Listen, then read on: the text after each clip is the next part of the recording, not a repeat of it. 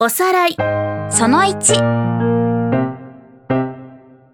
これまで3つのお話を6回に分けて放送してきました。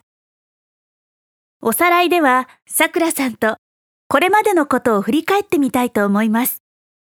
さくらさん、最初のお話をきちんと覚えているかしら？もちろんです。始めよければすべてよし。一番初めが大切というお話でしたよね世界にはたくさんの言語があるの。それぞれ言葉は違っていても、相手に話したいことや伝えたい気持ちは皆同じなのよ。うんでも言葉がわからないと相手が何を話しているのか何を伝えたいのかちっとも理解できませんよええ、そうね。でも、まずは話をしてくれる相手の気持ちになってみるのも大切なのよ。相手の気持ち？いつもは何気なく使っている言葉でも相手の気持ちを考えてみることで自然と話し方も変わってきちゃうんですねその通り。相手に伝えたいことをわかりやすく説明しようという気持ちを持つことが大切ですよ。その次は急がば回れでしたね。どうしても焼きそばパンが食べたくてこっそり授業を抜け出すところまでは良かったんだけど。こちらさくらターゲットを目視で確認。15メートル手前。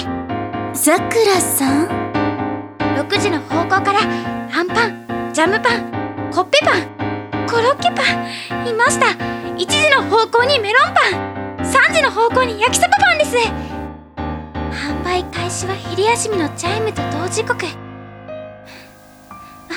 カウント開始543さくらさん、せ先生？ズルをするのはいけません。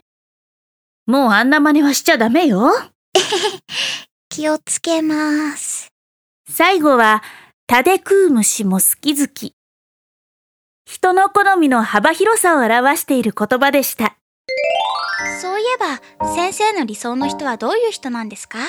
私？うん私はね、小さい頃からずっと譲れないところがあるの。えそうなんですか？聞かせてくださいそれはね、筋肉よ。筋肉？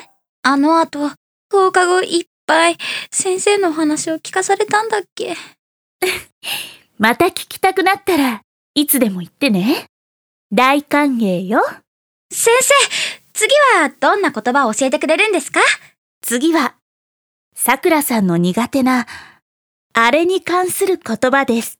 なんだろう？それでは、今回のおさらいはここまで。次回からのお話もお楽しみにね